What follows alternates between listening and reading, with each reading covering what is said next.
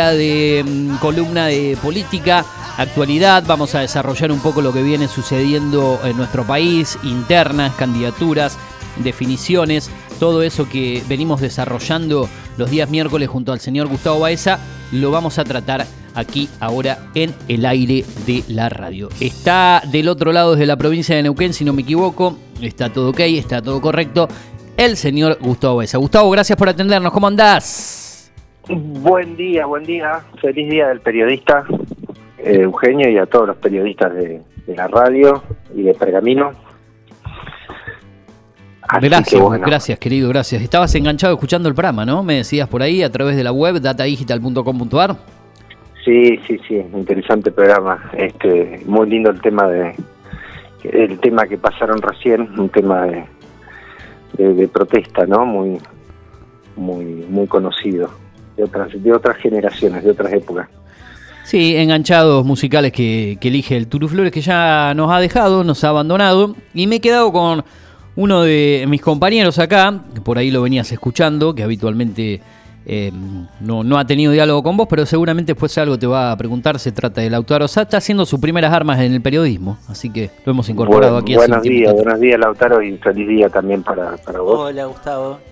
Un gusto. ¿Qué tal? ¿Qué tal? Gracias. estaba escuchando voces nuevas ahí en el, en el piso. Voces nuevas, exactamente, usted lo dijo. Eh, bueno, no quiero hacerte perder más tiempo. Tenemos 20 minutos. Hasta las y 57 estamos bien para rematar el cerrar 20 minutos para desarrollar tanto lío, tantas cosas que pasan en este oh. ambiente político. Hasta que no se definan las alianzas, las candidaturas y demás, esto va a seguir siendo así. Pero lo dejo, Gustavo, para que te explayes. Si querés arrancar por el oficialismo, por la oposición, por lo que pasa con las alianzas, lo que pasa en el sector del PRO, que venga Schiaretti, que se sume Esper, las idas y vueltas entre Patricia Bullrich, Larreta, bueno, todo eso que pasa de ese lado, desde la otra vereda, eh, es tu momento, Gustavo, así que lo analizamos y te escuchamos atentamente. Sí, sí, como bien decís, la verdad la agenda, la agenda política y en particular la, la carrera hacia las pasos, eh, las pasos está, está dando muchas novedades y, mostrando muchas tensiones. ¿no? Yo anoté algunas fechas que me parecen que son importantes para ordenar un poco este calendario de idas y vueltas y disputas políticas en ambos frentes, ¿no? Eh, parece que hay eh, en ambos frentes y quién sabe si no no estamos ante la aparición, la emergencia lo hemos dicho ya varias veces en esta columna, de una nueva alianza, ¿no? De una alianza, sí. de una tercera alianza sería, ¿no? Porque hasta ahora el, el, único espacio que mantiene una candidatura homogénea, sin, sin este, eh, una disputa en paso, es el espacio de Javier Mirey, ¿sí? ¿no? Donde hay un, un liderazgo claro, definido, en la figura de, este líder de, extrema derecha. Eh, y bueno, y, decíamos, bueno, podemos empezar por eh, delinear una, una agenda de algunos sucesos que van a ocurrir, ¿no? Uno está ocurriendo hoy mismo, ¿sí? 7 de junio, miércoles 7 de junio, que es la, la reunión de gobernadores peronistas en el Consejo Federal de Inversiones, un lugar histórico en el cual se reúnen los, los gobernadores peronistas. Eh,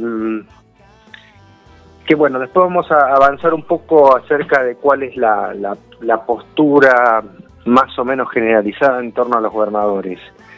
El 10 del 6, es decir, el miércoles, jueves, viernes, el sábado, eh, vamos a tener el Congreso del Frente Renovador, ¿sí? Uno de los partidos que integra el Frente de Todos. Y allí se esperan novedades y definiciones, ¿sí? Recordemos que Massa es uno de los que viene sosteniendo dentro del Frente de Todos la necesidad de una candidatura de unidad, ¿sí?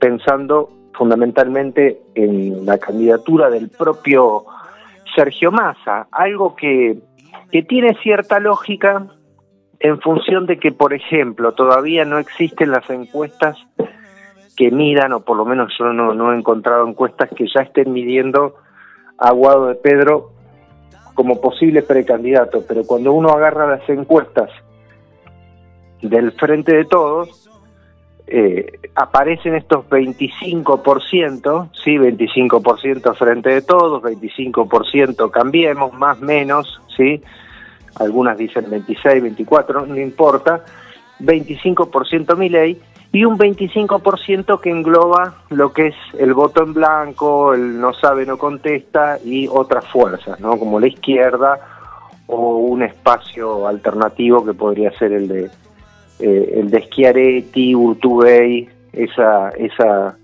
vereda del medio. Pero en definitiva hay tres, tres cuartos muy definidos.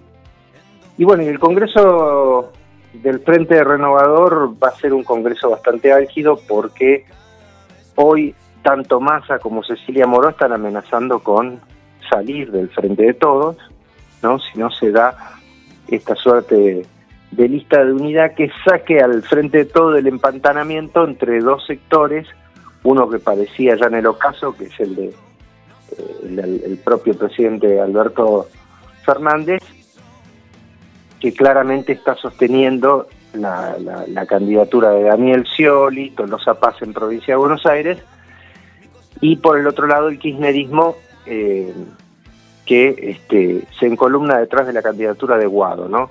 Massa aparece furioso, se baja de un, de un acto en el que estaba eh, previsto que participe junto a Guado de Pedro en el CSK ayer y, bueno, eh, quejándose de que está, estar cansado de sostener la unidad y sostener la estabilidad política que según su lectura le daría al país estabilidad económica, ¿sí?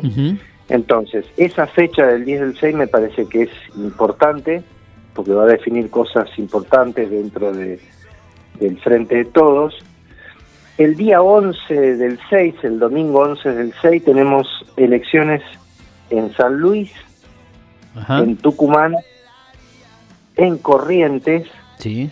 y tenemos paso en Mendoza, ¿sí? Es decir, tenemos prácticamente cuatro elecciones, un super domingo de elecciones. Las de Tucumán son las que se postergaron en su momento, ¿no?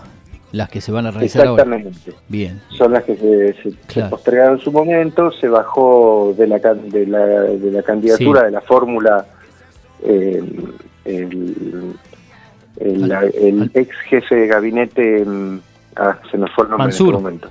Mansur, ahí está, Juan Mansur, y se hacen finalmente las elecciones en Tucumán, ¿sí? No, no se esperan mayores novedades, probablemente en San Luis la continuidad del peronismo de los A. De los A. Lo mismo en Tucumán, más allá de esto no, no, ha afectado mucho los guarismos en Tucumán, la posición predominante del peronismo. Son bastiones del, peronismo siempre, digamos, donde generalmente siempre se impone el peronismo y no, no se supone que vaya a haber cambios, tanto en Tucumán como en San Luis, que es un lugar que los Rodríguez A ¿Te acordás, Gustavo, que una vez estuvieron a punto de perder, perdieron las pasos y después lo dieron vuelta, lo revirtieron en, las elecciones generales, los Rodríguez A, y algún movimiento hicieron por allí. Recuerdo, no fue hace mucho, sino hace cuatro años atrás, en alguna elección general. ¿Te acordás que habían perdido las pasos los A, que fue una sorpresa? Sí, sí, sí, sí, sí, y lo, dieron vuelta de un, momento a otro. Sí sí sí, Claro, pero bueno. Así que bueno, eh, siguiendo con este calendario eh, partidario, político partidario, el 12 del 6 tenemos Convención Nacional de la UCR y ahí saltamos un poquito ya lo que está pasando en el, en el otro espacio, en el espacio opositor. Claro en donde, bueno, también va a haber un, debate interesante. Los candidatos que proponen el radicalismo, ninguno realmente mide o da guarismos importantes. Ni Manes ni eh, Morales, está muy abajo, ¿no? Ni Manes ni Morales, ¿no? Un poquito más Manes por la presencia que tiene y el peso en la provincia de Buenos Aires, que estaría midiendo un 3%. Sí. Eh, Morales muy por debajo. Y yo creo que el radicalismo, en este caso, y estos dos dirigentes que nombramos, están más cerca de la reta que Patricia Bullrich, ¿sí?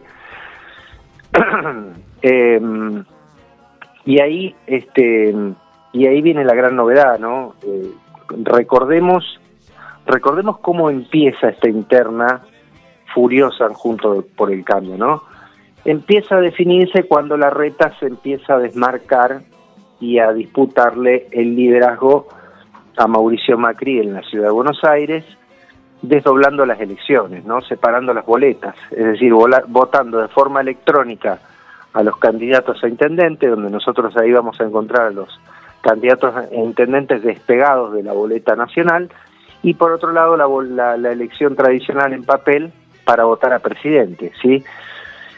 En ese escenario, Lustó pareciera tener muchísimas más chances que el intendente de San Isidro en licencia y ahora eh, intendente, eh, candidato a intendente en la ciudad de Buenos Aires.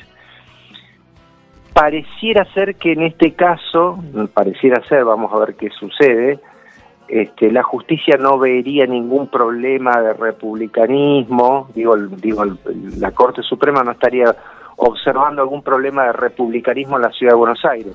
Esos problemas los tienen las provincias del interior, ¿no? Las provincias que son catalogadas por algunos dirigentes como feudales y atrasadas, etcétera, ¿no? Eh, pero bueno, acá no hay problema, ¿no? Vos podés ser intendente de una localidad de la provincia de Buenos Aires y después también, si querés, Sí. La constitución de la, de la ciudad de Buenos Aires establece cinco años mínimo de residencia, ¿sí? Para ser candidato eh, este, eh, a intendente en la ciudad y en términos de papeles este, es un 08 bastante bastante controvertido el que tiene este, Jorge Macri en ese escenario. Eh, Vidal en su momento saltó de ser vicejefa de gobierno en la ciudad y, a la, y al tiempo pasó a ser gobernadora de la provincia, a presentarse en esas elecciones, ¿no? Saltaron y varios casos, por dar un ejemplo, ¿no? Entre eh, Capital y Gran Buenos Aires, con Urbano y... ¿No? Santilli también, lo mismo. Santilli, es verdad, el Colo Santilli, sí. Sí, acá te quiere, eh, Gustavo, te quiere consultar algo mi, mi compañero que de paso se saludan por, primera vez. Eh, te quiere hacer una consulta, eh, Lautarosa. Bueno, te vuelvo, te vuelvo a saludar, Gustavo. Y yo quería volver ¿no? a lo que contabas al comienzo, que hablabas acerca de las encuestas, de, del porcentaje de, de masa y de Guado de Pedro, y de esta presión de, de masa de que al no llegar a la unidad, eh, Massa y Moró se, se irían, ¿no? ¿Esto no, no afectaría la imagen de, de Massa y le daría como más porcentaje a la imagen de Guado? Es una buena pregunta, es una buena pregunta. Eh, el, el, tema ahí con, con el candidato de unidad, yo lo vengo siguiendo desde aquella vuelta en que Cristina habló, creo que fue en, en la ciudad de Viedma, que señaló el problema de la fragmentación en los espacios políticos, ¿sí? Una fragmentación acelerada, y lo estamos viendo, es una realidad esa fragmentación, por lo menos las dos coaliciones, ¿no? En donde hay dos, dos o tres candidatos. Y el problema es la foto del día después, porque o la foto después del cierre de, del comicio, ¿no? Porque los medios de comunicación no, va no van a decir, supongamos que el, el, la primer, el primer tercio de esos, de esos 25 que marcamos los tiene el frente de todos. Los medios no van a salir a decir las pasos las ganó, las ganaron los candidatos del frente de todos. Lo que van, lo que van a mostrar las pantallas es que mi ley sale primero con 24-25% de los votos, siendo que mi ley, si, si creemos que mi ley llega a ese porcentaje, ¿no? yo siempre lo pongo entre kilos de comillas, pero bueno, eh, las encuestas están indicando eso. Las encuestas suelen errarle también muchas veces, ¿no? ¿Y por qué le erran? No, no, no, por, no, no por una cuestión metodológica, no me quiero meter con eso, ¿no? Porque yo creo que en, escenarios de incertidumbre el electorado hasta último momento no va a definir el voto, ¿sí? Y eso puede llegar a hacer variar estos guarismos o estas eh, previsiones. De todas maneras, que un espacio tan joven y de extrema derecha en la Argentina tenga un 10, un 15% de los votos es mucho, ¿sí? Es un, es un, es un caudal electoral eh, muy grande, pero el miedo justamente de, algunos dirigentes en el Frente de Todos y, creo que también eh, esta, esta inquietud atraviesa a Cristina, que yo no sé hasta qué punto Cristina está del todo convencida o resuelta si por candidato a unidad o por paso, ¿sí? Hmm. Eh, el miedo es este, ¿no? Que los, los medios, al, al término de la elección, digan, las pasos las ganó Javier Milei, ¿sí? Claro, claro, claro. Eh, pasa un poco por ahí. Y, las tensiones hacia, hacia dentro de cada una de las fuerzas, ¿no? Porque eh, si las encuestas eh, no tan viejas están midiendo o, están indicando que el candidato que mejor mide en esos guarismos es Sergio Massa, en el Frente Renovador se preguntarán, y bueno, ¿por qué no, no es el candidato, no, es nuestro candidato, no? Massa cuando habla de candidato unidad está hablando de su propia candidatura, ¿sí? Eh, entonces, bueno, ese es un poco el, eh, el, escenario y esto se va a definir, calculo yo, el, el 10 del 6, ¿sí? Cuando tengan congreso el sábado que viene, cuando se, se, se realice el congreso del Frente Renovador. Sí. Eh, bueno, el 12 del SIC también va a haber cosas para definir, ¿no? Eh, yo creo que la, la, Convención Nacional, no creo que el radicalismo esté pensando en un, en, un tercer candidato que compita con, con Patricia Bullrich y con Rodríguez Larreta, sino que calculo que estará pensando más bien en sumarse a una de esas dos fórmulas y lo veo más cerca de, de Larreta que de, de Bullrich a cualquier candidato de, de la UCR, ¿sí? Em, que a su vez también ahí vemos una disputa interesante, yo no sé si lo había dicho en otras columnas anteriores, el dilema en, el, en Juntos por el Cambio es un doble dilema, es el dilema de quién va a ser el candidato por un lado y quién es el líder del espacio, que es lo que estamos viendo en estos fuegos de artificios entre Mauricio Macri y Rodríguez Larreta, ¿no? Rodríguez Larreta está avanzando en la construcción de su propio liderazgo eh, basado en la mala imagen, en la pésima imagen que tiene el expresidente. ¿sí? Es decir, está realmente socavando su autoridad como líder de ese espacio político y parece estarle saliendo saliendo bastante bien o por lo menos pensando las, las la, la cuerda hasta un punto en el cual se podría romper esa cuerda, ¿no? Eh, también hemos dicho en esta columna muchas veces que no, no sería extraña la emergencia de nuevas alianzas, ¿no? Eh, Javier Milei comiendo pochoclo e invitando a Patricia a sumarse a su espacio, vení, compitamos juntos, que no estaría mal porque ordenaría un poco, ¿no? Ese discurso más más eh, reaccionario, más conservador en una en una alianza de extrema derecha, ¿sí? Este, uno cuando la escucha a Patricia Bullrich, además del, del, lío que tiene cuando habla de economía, que no se le entiende nada, ¿sí? Este, realmente confunde conceptos económicos. Lo que más le interesa es hablar de bala, de represión, de fuerza, que yo... Mano dura, vamos a hacer, mano dura. dura ¿no? Este, exactamente, ¿no? Sí, sí. un discurso realmente eh, a mí me a mí me me, sorprende me sorprende mal en el sentido no de que eh, con algunos tintes bastante antidemocráticos sí Bien, eh, Gustavo, ya nos vamos aproximando al cierre de, la columna del programa, lamentablemente. Te quiero preguntar esto, vos por ahí tenés más clara, ¿hasta cuándo hay tiempo para definir las alianzas? Creo que es ahora en el mes de mayo y después las, las, candidaturas a listas es en junio, ¿no? 14 de junio se, se inscriben las alianzas. El, 18 del 6 tenemos elecciones eh, en el Chaco, sí, el 11, ah, recordamos, elecciones en San Luis, Tucumán, Corrientes, Paso en Mendoza.